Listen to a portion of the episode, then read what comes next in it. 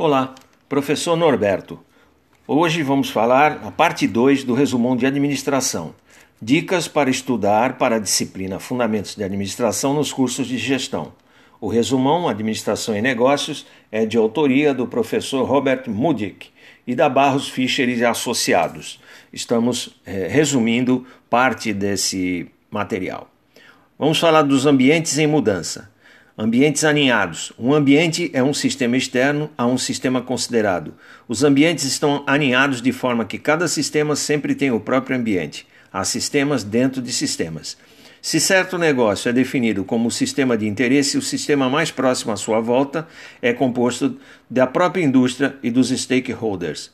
Os stakeholders são quaisquer instituições ou indivíduos que afetam ou são afetados pelo negócio em tela. A indústria está aninhada pelos sistemas econômico e políticos do país. Os sistemas econômico e políticos são cercados por blocos de países ou pelo mundo. Nosso mundo é cercado pelo sistema solar, que por sua vez é cercado pela galáxia. Aportes de todos os ambientes do negócio. O que a indústria e outras partes externas fornecem ao negócio? Ambiente competitivo ou microambiente competidores e potenciais competidores, compradores, fornecedores, empresas de produtos, substitutos, forças de intensidade relativa das fontes mencionadas acima.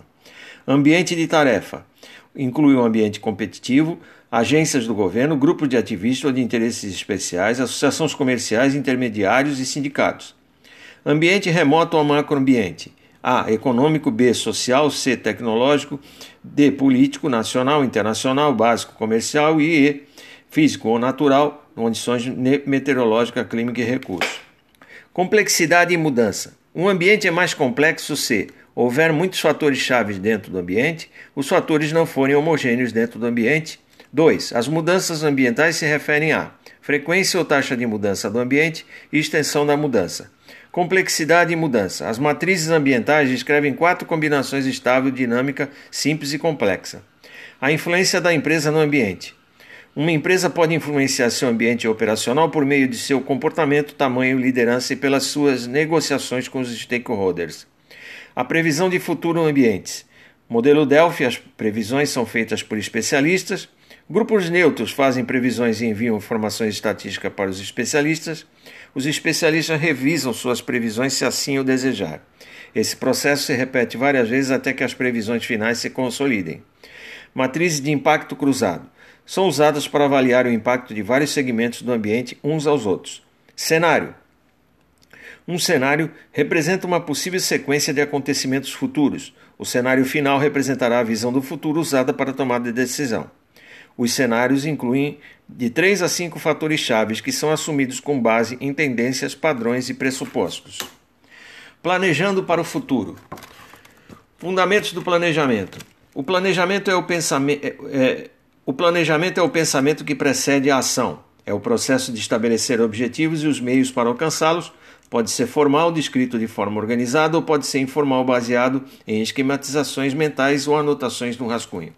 Vantagens do planejamento formal: descreve objetivos e ações para todas as pessoas da companhia, integra os esforços de todos os grupos ou departamentos de acordo com o interesse da companhia como um todo, apresenta os recursos necessários para completar o plano, antecede e coordena as outras funções da gerência, como a organização, a liderança e o controle.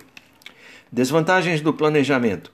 Pode resultar em falta de flexibilidade diante de um ambiente de mudanças rápidas, pressupostos errôneos podem fazer parte do plano e pode ser muito caro se comparado aos benefícios. Hierarquia de planos, nível hierárquico envolvido, período de tempo em anos. Planos estratégicos, corporativo de 3 a 5 anos ou mais. Planos de negócio, gerente geral de negócio de 3 a 5 anos Planos operacionais, gerente operacional variável um ano ou menos. Finalidade de cada plano. O plano de nível corporativo estabelece o direcionamento da empresa respondendo à pergunta em quais segmentos devemos atuar. Ele especifica o portfólio dos negócios da empresa. O plano de nível de negócios responde à pergunta como competimos nesse negócio em particular.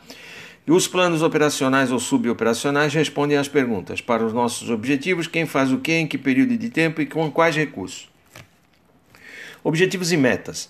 As metas são declarações de finalidades específicas que um plano deve alcançar. Uma meta específica, concreta, mensurável e transmite a ideia de conquista. Exemplo: nossa meta é aumentar as vendas nos estudos do Nordeste em 20% dentro dos próximos três anos.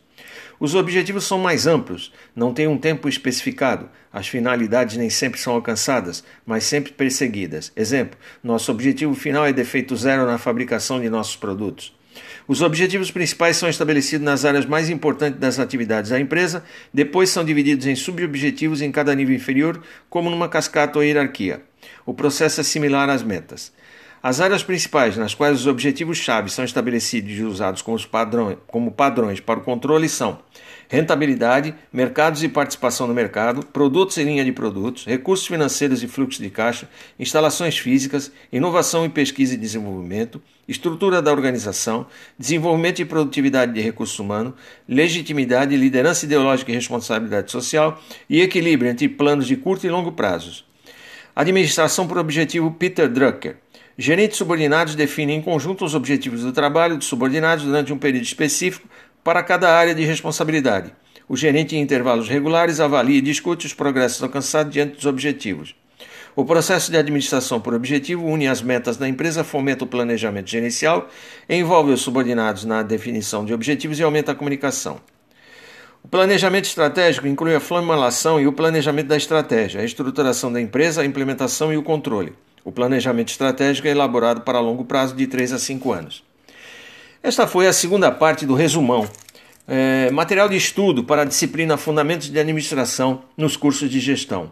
O resumão é de, de autoria do professor Roberto Murdick e da Barros Fischer e Associados. Até mais com a terceira parte do, deste resumo.